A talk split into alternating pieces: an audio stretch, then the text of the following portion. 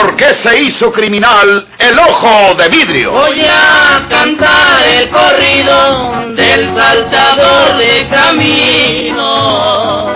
La borrascosa juventud de Porfirio Cadena. Cómo perdió uno de sus ojos y por qué tuvo que seguir la vida criminal perseguido por sus poderosos enemigos. Una nueva serie campilana del escritor norteño, Don Rosendo Ocaña.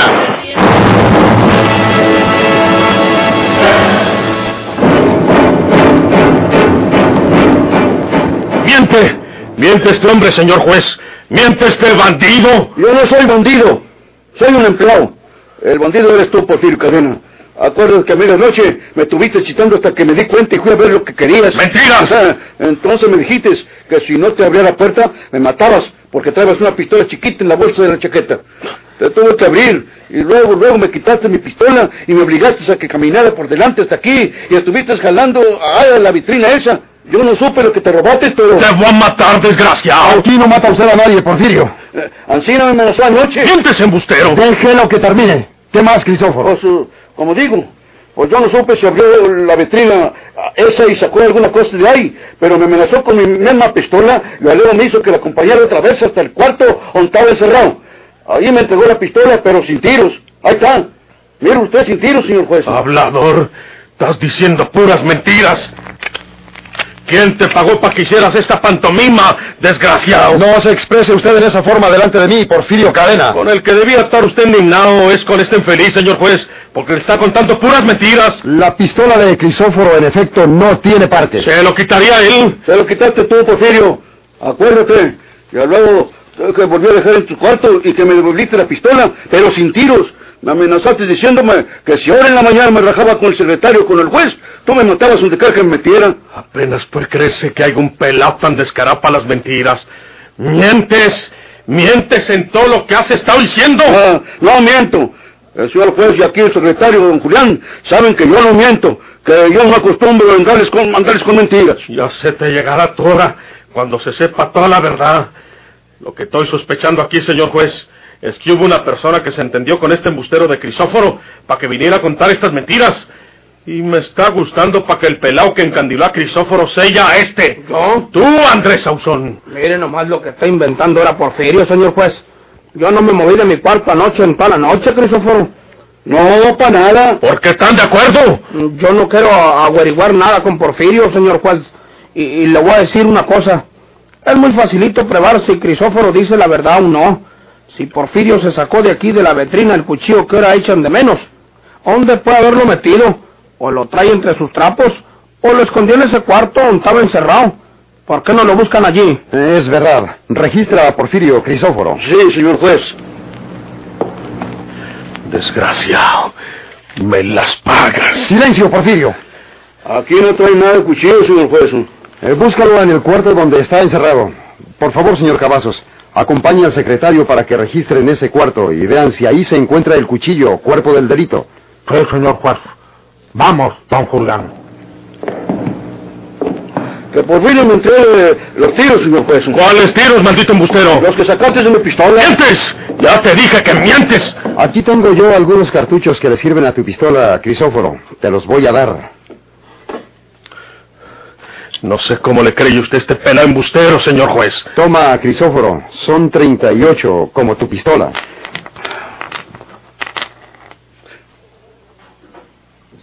Muchas gracias, señor juez.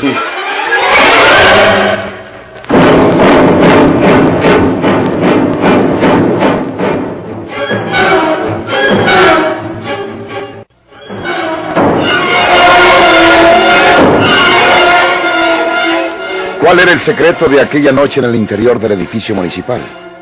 Entonces Porfirio Cadena había amenazado al gendarme Crisóforo Garza, obligándolo a que hiciera todo aquello que el empleado acaba de declarar ante el juez. Retrocediendo un poco solamente en el hilo de estos acontecimientos, sabremos precisamente lo sucedido aquella medianoche.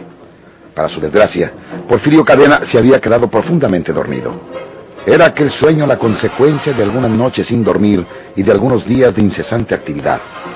Al sentirse un tanto seguro dentro de aquellos viejos y despintados muros, Porfirio dio rienda suelta a su fatiga y se quedó dormido como un leño. Está dormido. Bien dormido. Está roncando. ¿Qué quieres? Abre la puerta, Cristóforo. No, Andrés Ausón. Si te abro, te pelas. Ya luego en la mañana yo soy el fregado. No miras que estoy de vigilancia, hombre. Oye lo que voy a decirte, Cristóforo. Mira. ¿Ves, Cristóforo? Ah, Son billetes grandes, ¿verdad? Pues te voy a dar 50 pesos. Pero vas a hacer lo que yo te diga. Andrés, No vayas a creer que quiero que me abras para huir. Lo único que quiero es que me abras y vayas conmigo hasta la oficina del juez de letras. Allí en la vitrina que está detrás de su escritorio. Tienen alzado el cuchillo con que mataron a la señora Rafaelita. No vayas a creer que yo la maté. Pero si examinan ese cuchillo en Monterrey, como que era el señor juez de letras, se salva Porfirio Cadena. Y yo quiero que le echen la culpa a él. Al cabo debe muchas y merece que lo cuelguen. Sacamos el cuchillo de la vitrina y luego le quitan la llave de la puerta del cuarto donde está encerrado Porfirio. Y entonces no tendrán más remedio que echarle la culpa a él. pero tú no te vas. Me vuelves a encerrar aquí, hombre. ¿A poco va a huir para que me echen la culpa de haber matado a esa pobre señora? Entonces, ¿quién fue el que le mató? Pues sabrá Dios. Pero yo quiero que le echen la culpa a Porfirio para quitármelo de encima, porque nomás lo traigo en contra mía. ¿Qué pasó? ¿Estás de acuerdo, Crisóforo? No, después me fregan a mí. En la mañana que no hallen el cuchillo, van a decir que entonces, ¿qué vigilo yo? Y si no me di cuenta, se robó el cuchillo de la vitrina. Todo se puede arreglar, Crisóforo. Te voy a dar 100 pesos. Cien. 100 del águila, pelado. Pero eso es lo que voy a decirte. En la mañana, cuando se haga el relajo porque la bretina está abierta. ¿Y con qué abres la vitrina? Ah, eso no tiene chiste. Aquí traigo un abrochador de zapatos de botón. Con eso la abro. Me canso de abrirla. Bueno, como te iba diciendo, Crisóforo, en la mañana, cuando se haga el escándalo, tú vas a decir lo siguiente.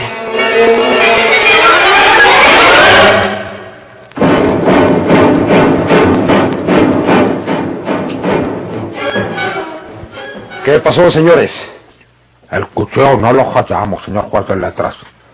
Lo buscamos por todos lados, pero inútilmente. Lo único que encontramos escondido en un pozo del suelo y envuelto en este papelito son los tiros estos, que deben ser de la pistola de Cristóforo.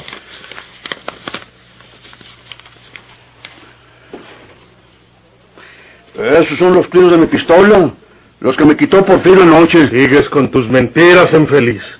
Voy que te agarro y te doy hasta que llenes, desgraciado. Tengo que repetirle que aquí no se comporta usted en esa forma, Porfirio Cadena.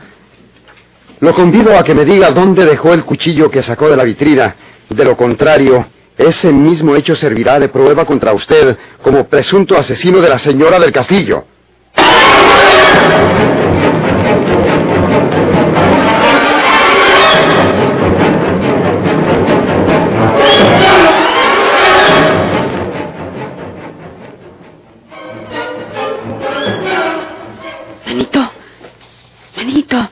Me dejaron verte nomás un ratito.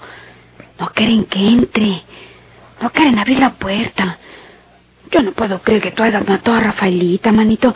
¿Verdad que tú no fuiste? Yo no fui. Yo no la maté, María Jesús. Y tú tienes que ayudarme a salir de aquí, porque si no esta noche me sacan los rancheros y me cuelgan. Manito, ¿y ¿qué quieres que haga?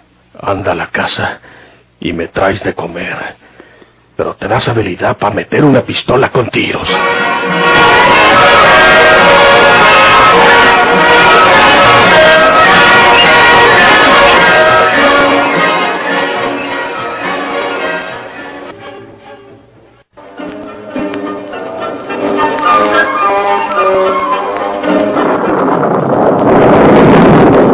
Se avecinaba la tormenta. En la vida de María Inés intervenía un hombre malo. Leopoldo Salinas, su enamorado, estaba imaginándose la forma de apoderarse de la bonita fortuna de Juana Tobar.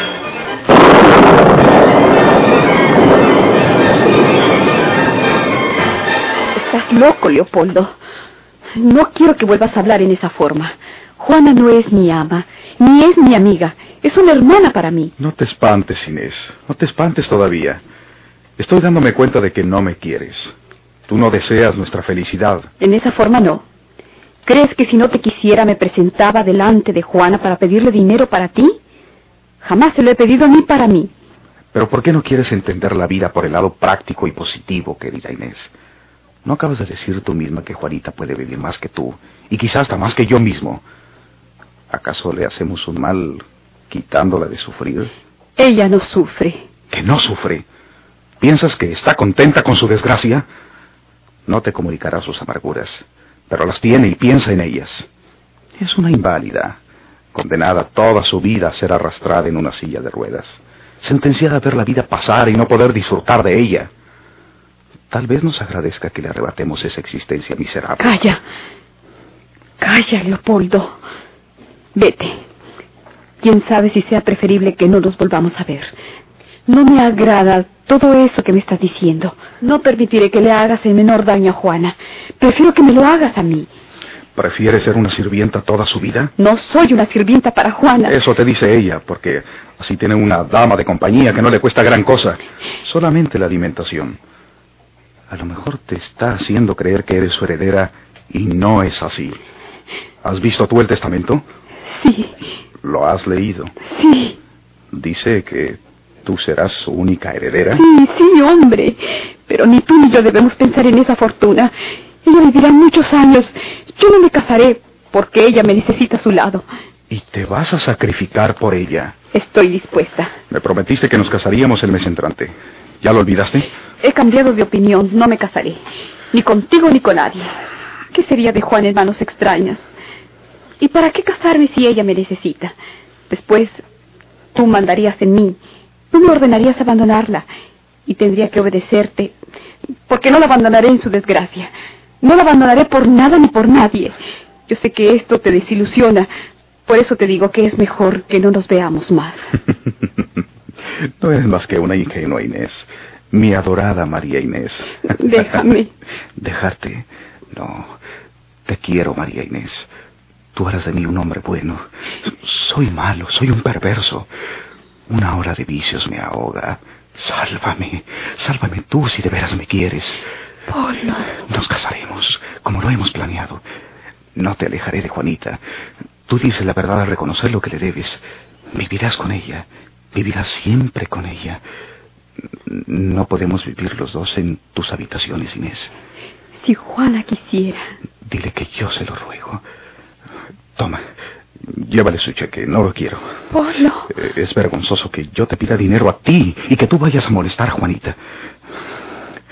Es preciso que, que aprenda a hacer frente a mis propios compromisos.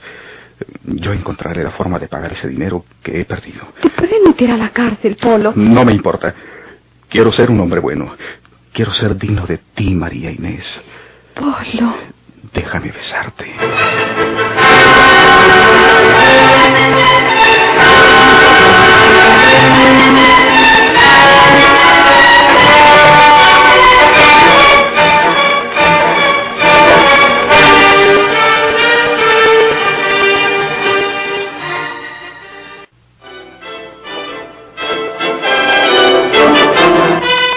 Te confieso que me gusta esa nueva actitud de tu novio, María Inés. El arrepentimiento es una buena señal, sobre todo en un hombre. Quizás él te necesite para que lo salves, precisamente como te lo dijo. Cuando vuelva, le insistes en que acepte el cheque. Solamente que te asegure que ya resolvió ese compromiso, no persistas en ello. Estoy segura que me hablaba sinceramente. No es un hombre malo. Lo que pasa es que juega y pierde mucho dinero y luego tiene que buscarlo para pagar. Ahora tengo miedo de que lo vayan a encarcelar por esa deuda. Recurrirá a nosotros cuando se vea desamparado. O lo leeremos en los periódicos y tú irás a verlo y a salvarlo. Tal vez sea mejor que se casen pronto, María Inés. ¿Tú lo apruebas, Juana? Sí. Cuando vuelva, díselo. Cásense cuanto antes. Le proporcionaremos el dinero suficiente para que emprenda un negocio que le convenga. Y claro que pueda vivir aquí con nosotras. ¿Qué hacemos las dos solas en esta casa enorme? Además, hace falta un hombre que represente nuestra seguridad. Gracias, Juana. Te prometo que tú has de compartir nuestra felicidad.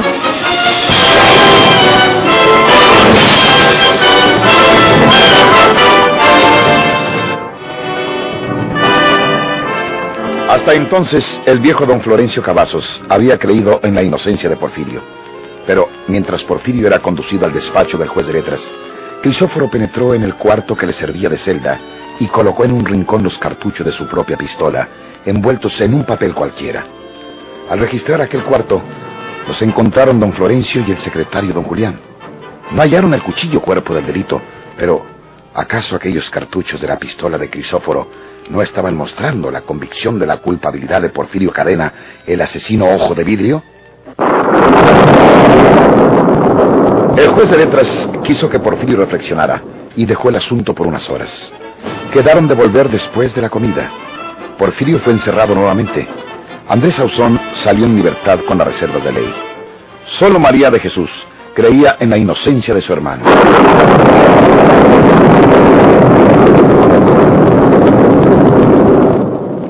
Esta pistola está buena, porque no es muy grande, puedo esconderla en el seno.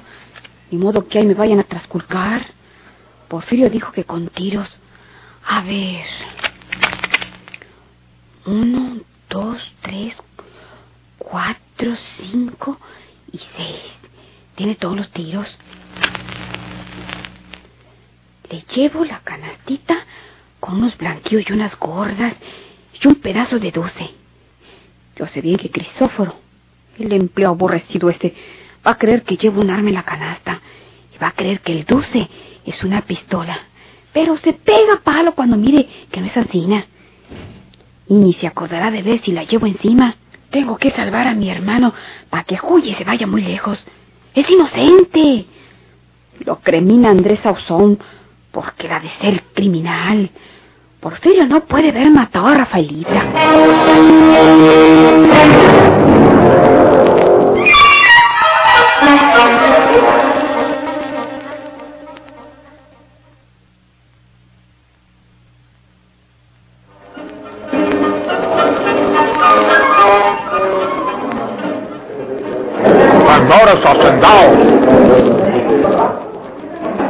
Aquí el amigo Andrés Sauzón les va a decir cómo está el asunto ese de Porfirio Cadena.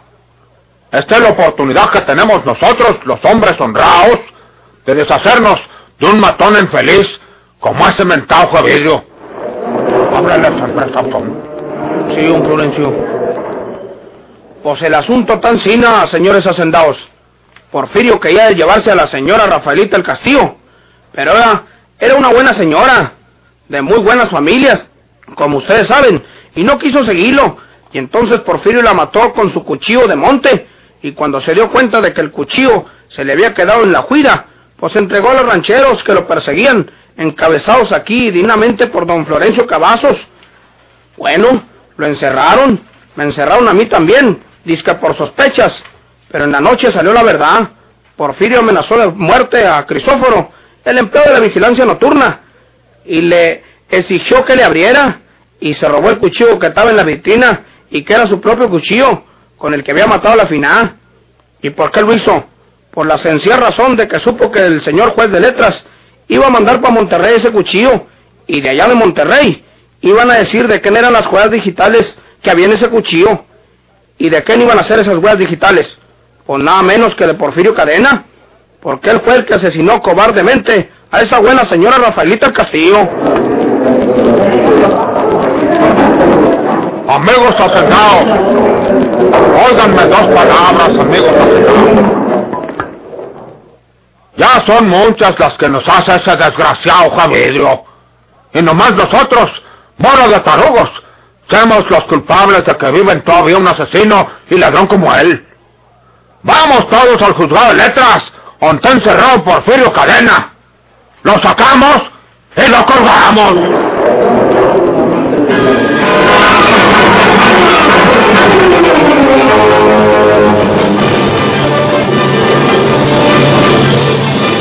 ¿Por qué se hizo criminal el ojo de vidrio?